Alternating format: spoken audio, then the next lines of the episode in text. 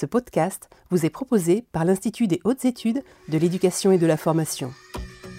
Bonjour et bienvenue dans ce nouvel épisode du film annuel de l'Institut des hautes études de l'éducation et de la formation. Je suis Anne-Marie Borrego, ingénieure de formation, et j'aurai le plaisir de vous accompagner dans l'écoute de ce nouveau format audio du film annuel de l'IH2EF le podcast à destination des personnels de direction des établissements publics locaux d'enseignement. Cette ressource est conçue pour faciliter le pilotage des missions des personnels de direction et ce podcast est une ressource complémentaire aux célèbres fiches du film annuel de l'IH2EF, disponible sur son site internet www.ih2ef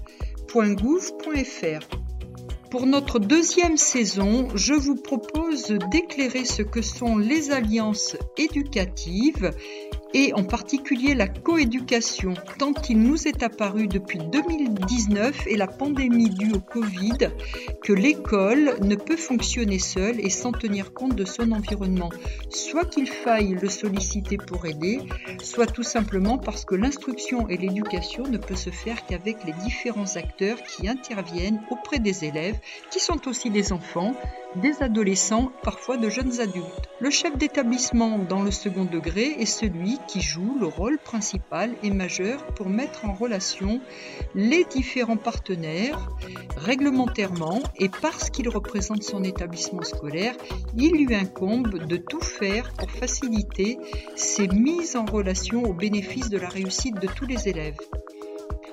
Pour m'accompagner au cours de cette nouvelle saison, j'ai le plaisir de recevoir Madame Frédérique Wexler et Madame Nadette Fauvin, qui sont toutes deux inspectrices générales de l'éducation, du sport et de la recherche. Je reçois aussi Madame Danielle Rabaté, qui est chargée de mission auprès de la médiatrice de l'éducation nationale de l'enseignement supérieur. Et enfin, Monsieur Bernardin, qui est docteur en sciences de l'éducation et président du groupe français d'éducation nouvelle. À tous les quatre, je leur poserai successivement trois questions. Coéducation et alliance éducative, de quoi parle-t-on et de quel partenaire parle-t-on? Deuxième question, pourquoi faut-il donner une place aux partenaires et quelle doit être cette place au sein du système éducatif Et enfin, comment faciliter les alliances éducatives et la coéducation? Madame Rabaté, bonjour. Je vous remercie d'être avec nous et je vais dans un premier temps vous demander euh, si vous pourriez nous donner euh, le cadre réglementaire de ce que l'on appelle la communauté éducative et euh, nous indiquer du même coup quels sont les partenaires du système éducatif.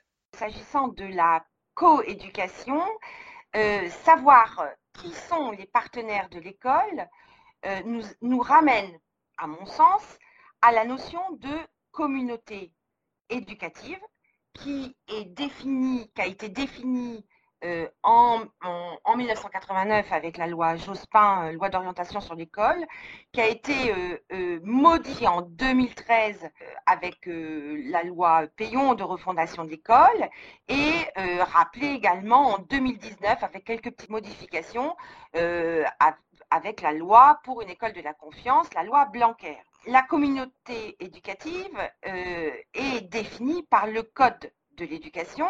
Euh, c'est notamment euh, l'article L111.4. Elle englobe donc l'ensemble des personnes impliquées directement ou indirectement auprès des élèves. Donc, il s'agit des parents d'élèves, évidemment du chef d'établissement et son adjoint dans les EPLE, les, la gestionnaire et euh, l'agent comptable, les enseignants euh, dans les établissements, dans les écoles, dans les EPLE, les CPE et les assistants d'éducation, tous les personnels ATOS, administratifs, ouvriers de services et de santé, et tous les acteurs institutionnels, économiques et sociaux associés au service public de l'éducation, euh, dont les élus des collectivités locales. Alors, la place particulière euh, des parents comme partenaires de l'école euh, existe euh, donc depuis, depuis 1960. Mhm. Elle est inscrite dans le Code de l'éducation également dans le code civil, l'article 371.1 et suivant sur l'autorité parentale. Et, cette place des parents comme partenaires de l'école est réaffirmée par toutes les lois d'orientation et de programmation de l'éducation nationale, donc en 89, en 2013 et en 2019, euh, tout récemment. Par rapport au texte, il faut se référer au Code de l'éducation. Ce sont les articles euh, D111.1 à D111.15 du Code. Livre premier, principes généraux de l'éducation. Titre premier, droit à l'éducation. Et là, tout est décliné sur le rôle des parents au sein du système éducatif. Ensuite, il y a le Code civil, donc comme je vous l'ai dit tout à l'heure, l'article 371.1 et suivant sur l'autorité parentale. Et ensuite, il y a dans l'éducation nationale un ensemble de textes de cadrage euh, de cette place euh, qui définit la place des parents comme partenaires de l'école. Donc ce sont des circulaires qui sont très importantes.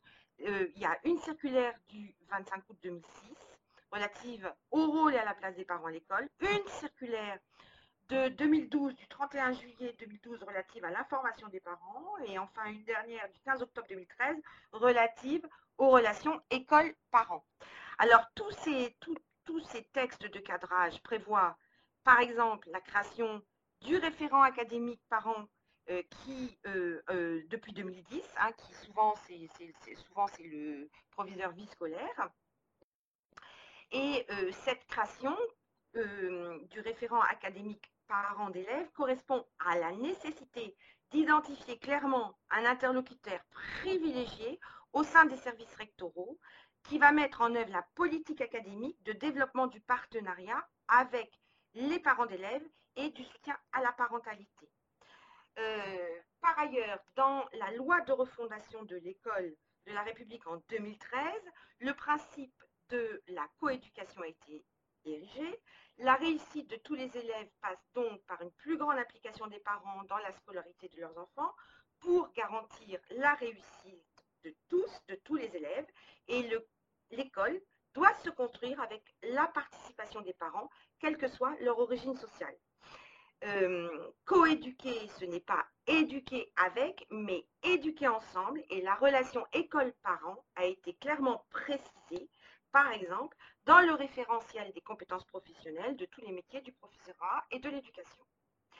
Euh, euh, par ailleurs, euh, les textes prévoient la mise en place d'espaces parents au sein des établissements, la nécessité d'informer régulièrement les parents de l'évolution des acquis scolaires de leurs enfants, en veillant à ce qu'une réponse soit donnée à toutes les demandes d'information et d'entrevue faites par les parents, euh, que des réponses, toutes les réponses négatives à euh, des demandes des parents soient motivées par l'autorité qui prend cette décision, euh, que hum, les réunions des conseils d'école, des conseils d'administration, des conseils de classe et des conseils de discipline soient fixées de manière à permettre la représentation des parents d'élèves. Il convient également, dans les emplois du temps, de tenir compte des horaires des classes euh, dans le second degré notamment, pour déterminer le calendrier de ces réunions de classe pour que les parents puissent y participer ou les représentants des parents d'élèves.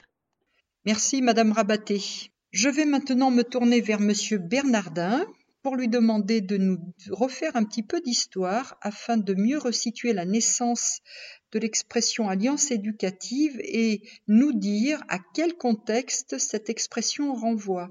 Il me semble que les jeunes se trouvent à la croisée de plusieurs instances de socialisation, dont l'influence et l'action sont souvent hétérogènes et peuvent se conjuguer avec bonheur, mais aussi parfois se contrarier.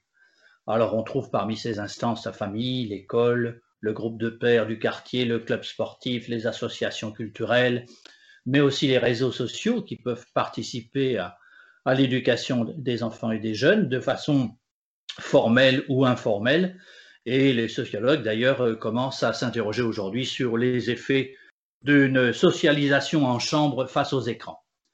Alors, parler de coéducation, c'est, me semble-t-il, commencer par reconnaître que l'école n'est pas seule à éduquer. Je voudrais rappeler que cela est relativement nouveau dans l'histoire de l'institution scolaire, puisque la clôture de l'école aux influences extérieures et, l'héritage historique d'une république qui a institué l'instruction publique pour assurer ses fondements et sa pérennité, il s'agissait à l'époque de lutter contre l'ignorance, les croyances et les superstitions, d'exercer la raison critique, de former le citoyen éclairé. Et grâce à l'école, il était entendu que chaque enfant pouvait échapper à la tutelle de ses parents comme particularismes locaux, accéder aux, lumières de savoir universel. Et à l'époque, l'école était pensée comme la seule instance légitime pour instruire et éduquer ce futur citoyen, remisant euh, alors le titre de noblesse pour lui substituer le mérite républicain. Mais toutefois, euh, les besoins éducatifs d'alors ne pesait pas autant qu'aujourd'hui pour l'insertion sociale et les études longues et restait l'apanage d'une élite restreinte. Sans doute euh, peut-on rappeler que jusqu'aux années 60, seuls 10% d'une classe d'âge accédait au baccalauréat. Aujourd'hui, l'école doit faire face à un double défi, à la fois quantitatif et qualitatif. Elle est désormais ouverte à tous et doit faire avec des élèves qui ne sont pas tous en phase avec ses attendus. Par ailleurs, le niveau d'éducation a considérablement augmenté, indispensable pour s'insérer dans une société de plus en plus complexe et préparer à un horizon professionnel mouvant, exigeant une capacité d'adaptation et une formation permanente.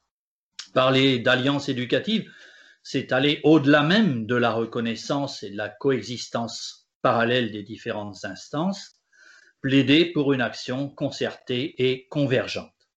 Le terme est avancé par le rapport de l'inspection générale de juin 2013 sur le décrochage scolaire, coordonné par Anne Armand et Claude Bisson-Vèvre, invitant par au-delà des constats désormais largement convergents à agir de concert non seulement pour réparer, mais aussi d'abord pour prévenir le décrochage scolaire.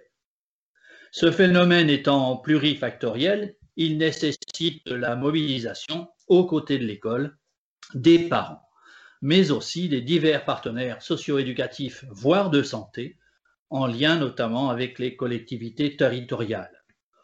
Alors, on pourrait citer les acteurs de l'accompagnement à la scolarité, les médiateurs culturels, les animateurs sportifs, les éducateurs de prévention, les assistantes sociales, infirmières et médecins scolaires. Merci, Monsieur Bernardin, pour cette mise en perspective.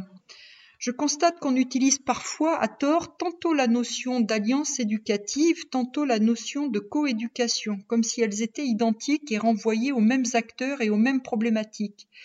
Or, si ces deux notions sont proches, elles doivent néanmoins être distinguées. Madame Fauvin, pourriez-vous, s'il vous plaît, préciser ce que sont ces deux notions et nous dire ce qui les distingue. Merci, Madame Borrego. Je distinguerai tout de même dans euh, notre institution euh, la différence, ou, en tout cas je distinguerai alliance éducative et coéducation.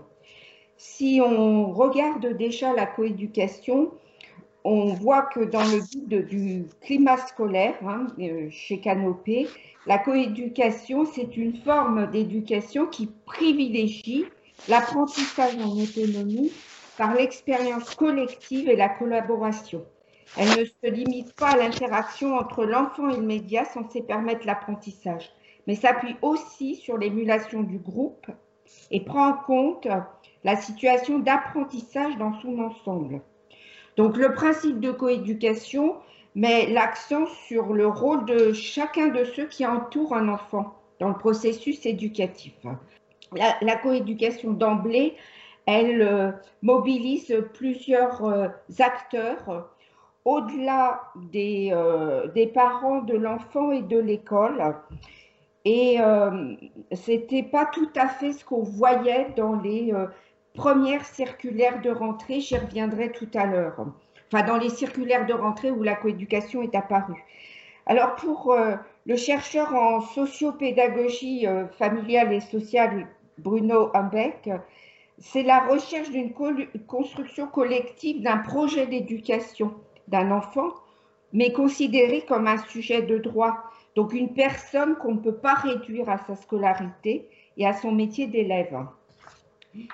Euh, quand on regarde par contre les circulaires de rentrée, euh, nous sommes remontés uniquement euh, à, partir de 2010 et les circulaires de rentrée, donc la coéducation apparaît nettement de 2010 à 2016 et au début, elle est plutôt euh, axée sur le travail avec les parents. En 2010, euh, c'est l'école se construit grâce à la participation de tous les parents quand on parle de coéducation. Euh, apparaît en 2011 une extension avec la coéducation comme un, élément important pour le règlement intérieur de l'établissement. Et puis, on a à nouveau en 2012 la question de la coéducation vue par euh, le travail avec les parents. En 2013 également, avec les parents, mais c'est élargi à l'ensemble de la communauté éducative pour travailler contre la lutte, enfin pour lutter contre l'absentéisme scolaire. Et puis, il y a un petit virage à partir de 2014 ou en 2014-2015 on va aller chercher la coéducation comme un moyen euh, de travailler avec les parents, mais ceux qui sont notamment les plus éloignés de l'institution scolaire. Et puis, l'extension de la coéducation arrive franchement dans l'institution, dans, la circulaire de rentrée 2016, où elle intervient euh, avec la mise en place des comités d'éducation à la santé et à la citoyenneté départementaux, où là on va plus loin puisque on parle de parcours citoyen, de climat scolaire, en même temps qu'on installe les espaces parents. Donc j'ai envie de dire que la coéducation, c'est quelque chose qui s'est progressivement élargi dans notre institution. En ce qui concerne les alliances éducatives, je ferai une distinction, comme je l'ai dit euh, tout à l'heure. Euh, au départ, dans l'institution, les alliances éducatives apparaissent en 2014, 2014 et 2015 dans les circulaires de rentrée au sujet du travail sur la persévérance scolaire. Les alliances éducatives s'étendent aussi dans leur définition dans la circulaire de rentrée 2017 où on parle des alliances éducatives pour l'éducation au développement durable. Et là, on dit la mobilisation en faveur des valeurs démocratiques s'appuie sur une véritable alliance éducative avec les partenaires de l'école. Et alors là, on balaye très large, qu'il s'agisse des collectivités territoriales, des associations, des acteurs du monde professionnel ou encore des personnes engagées dans la réserve citoyenne. Alors, euh, il y a une, une différence que je vais essayer d'expliciter euh, plus tard entre, euh, de mon point de vue, entre coéducation et alliance éducative. Mais pour répondre à, votre première question, quel partenaire ben, J'ai envie de dire au regard euh, de euh, ce petit exposé précédent qu'en fait, euh, qu'on soit sur la coéducation ou les alliances éducatives, tout partenaire que ce soit les collectivités territoriales, les associations, alors on sera naturellement vigilant aux associations qui disposent d'un agrément, mais on va parler aussi des acteurs des autres ministères euh, pour une prise en compte de euh, la réussite scolaire, mais avec une, approche de l'élève euh, globale et en lien avec le projet d'école et le projet d'établissement. Merci Madame Fauvin. Je vais maintenant me tourner vers Madame Weixeller euh, et lui demander de nous apporter son point de vue sur cette question, de préciser pour nous ce qu'il faut entendre précisément par coéducation. C'est vrai que c'est important de préciser d'abord ces deux termes, enfin ce qu'on entend, dans quelle acception on les utilise dans le système éducatif, parce qu'en fait, alliance éducative comme coéducation ont des sens très larges. Euh, je prendrai le premier coéducation. Ce que j'ai trouvé très intéressant en me replongeant un petit peu finalement euh, sur le sujet, c'est qu'il y a une vingtaine d'années, dans le Robert 5 volumes de 2001, le terme coéducation désignait l'éducation dans un même établissement des garçons et des filles. Donc on voit bien que finalement le terme coéducation, il a évolué en fonction des problématiques qui se posent de, alors j'emploierai le mot mixité, euh, sens là aussi large, en tout cas de, rapprochement nécessaire de publics qui n'étaient pas dans l'école considérés comme devant euh, coexister, cohabiter et travailler ensemble. Donc actuellement, c'est plutôt euh, famille-école ou parents-école, selon là encore entre le terme euh, famille et parents, on voit qu'on a des nuances qui, qui correspondent à coéducation. Mais c'est donc intéressant, en ayant une vision un peu plus large, de se dire finalement, c'est une réponse à une question, c'est une réponse à un problème, c'est une réponse à une difficulté. Et la difficulté qu'on a en ce moment, c'est de se dire que ce qu'on dit classiquement, hein, que l'école s'est construite en France euh, plutôt dans une séparation, en tout cas dans des frontières marquées entre école et famille, pour des raisons euh, qu'on considérait bonnes, c'est-à-dire que ça permettait à l'élève, à l'enfant, de mieux s'émanciper de son milieu social. Enfin, c'est ce qu'on imaginait en séparant école et famille. Donc, cette école qui s'est construite de cette façon-là a pris conscience que finalement, euh, elle ne résolvait pas cette question de l'émancipation et de la corrélation entre origine socio-économique et destin scolaire en séparant euh, les deux euh, de façon en apparence étanche, puisqu'il y avait des effets dans les deux sens de, cette, relation non visible école-famille.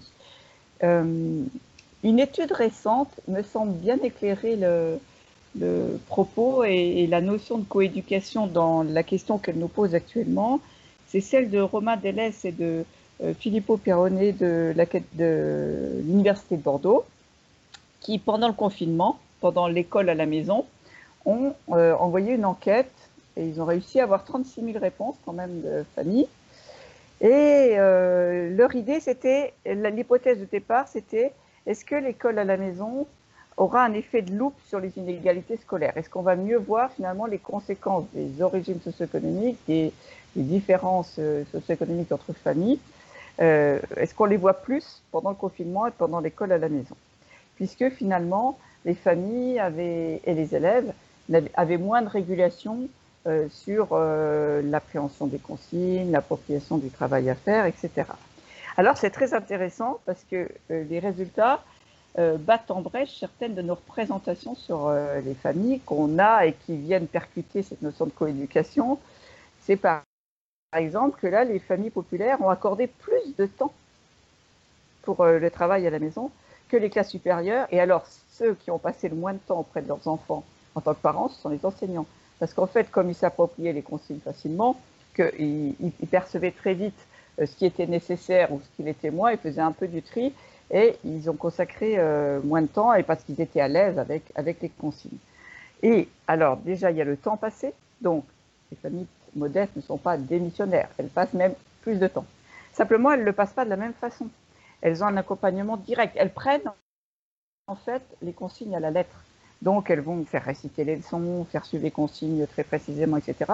Alors que les familles favorisées vont interpréter, euh, dire à l'enfant, bah, ça, c'est pas nécessaire, aller plus vite, et finalement avoir un meilleur, alors je vais employer un, un mot un petit peu trivial, rendement dans les résultats.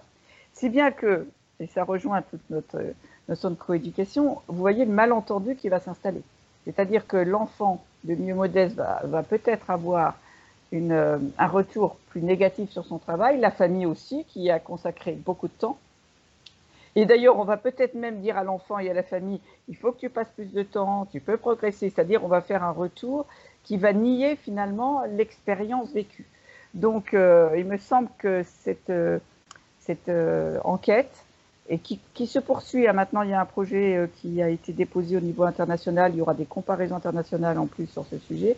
Ça me paraît une mine pour les personnels de direction pour travailler cette notion de coéducation et se dire qu'en fait, euh, dans, d'abord dans les consignes qui sont données, dans le travail, on va sans doute continuer la de en partie, etc. Donc même euh, dans la période qui s'ouvre là maintenant, et puis dans la durée, finalement, euh, est-ce que la coéducation, c'est pas d'abord essayer de comprendre dans la réciprocité et dans l'ouverture euh, à, la différence de culture, de langue, de culture au sens vraiment très générique du terme, hein, c'est-à-dire qu'est-ce qu'on comprend de ce qui est attendu de l'école, qu'est-ce qu'on comprend d'une consigne?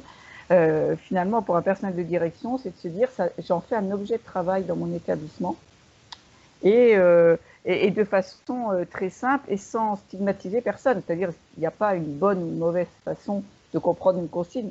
Il y a des façons différentes euh, de les exprimer et, comment, comment finalement on en fait même un objet? Alors, euh, je vais dire avec humour, c'est-à-dire, il y a, a Bernard Rey qui a travaillé là-dessus, qui dit quand on pose un problème à un enfant, euh, il prenait l'exemple de repeindre une pièce. Et la question, c'est combien il va falloir de pots de peinture en donnant, vous savez, hauteur, longueur, etc. Et certains enfants disent, eh ben, on utilise d'abord le premier pot et puis on voit s'il y a besoin d'aller acheter un deuxième parce qu'en fait, dans leur famille, on fait comme ça. Et donc, euh, c'est pas pas de la provocation, c'est pas qu'ils se moquent de l'enseignant. Et, vous voyez que si on reproche à l'enfant, quelque part, on fait un reproche à sa famille et à son éducation. Donc voilà, donc la coéducation, je trouve, euh, à, travers des exemples comme ça très simples, elle nous pose la question de qu'est-ce qu'on fait ensemble, euh, famille et parents, au service de l'accompagnement du parcours. Sachant qu'au départ, la distinction, elle était finalement celle entre instruction et éducation. L'instruction était du côté de l'école, l'éducation du côté de la famille. Sauf que le Code de l'éducation maintenant, dans son article 1, nous dit bien que l'école fait les deux. Elle fait l'éducation aux valeurs de la République, et elle doit permettre l'insertion sociale et professionnelle en tant que citoyen.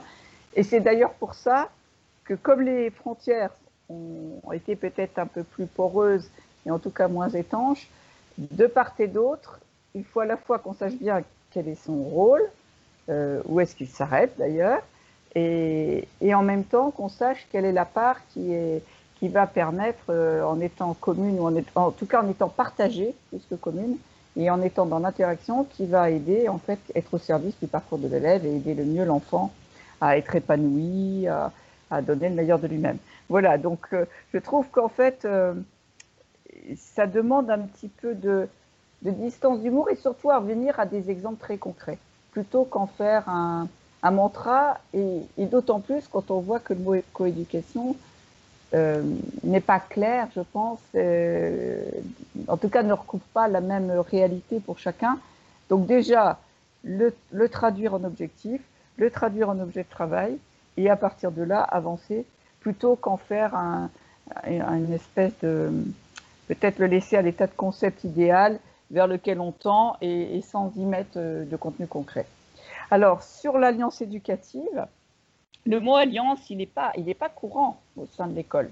On n'employait pas beaucoup ce mot qui est plutôt euh, euh, celui de traité entre pays ou d'alliance entre familles, notamment euh, par le mariage, qui implique effectivement une notion de confiance, de, de réciprocité. Et finalement, c'est notamment le décrochage, c'est-à-dire des sujets transversaux, qui l'ont vraiment installé dans le système éducatif suite à un rapport de l'inspection générale de 2013 euh, qui évoquait donc l'approche pédagogique repensée les alliances éducatives et qui nous vient du Canada, d'autres pays ou du Pays-Bas où euh, c'est très habituel finalement de travailler sous ce, mode-là, notamment sur la persévérance euh, scolaire. Et, et, les alliances éducatives, on pourrait dire dans ces cas-là, pour poursuivre notre propos, que le premier allié, ça doit être le parent que là, finalement, on a quand même une communauté d'objectifs qui est euh, le bien-être de l'enfant et sa réussite.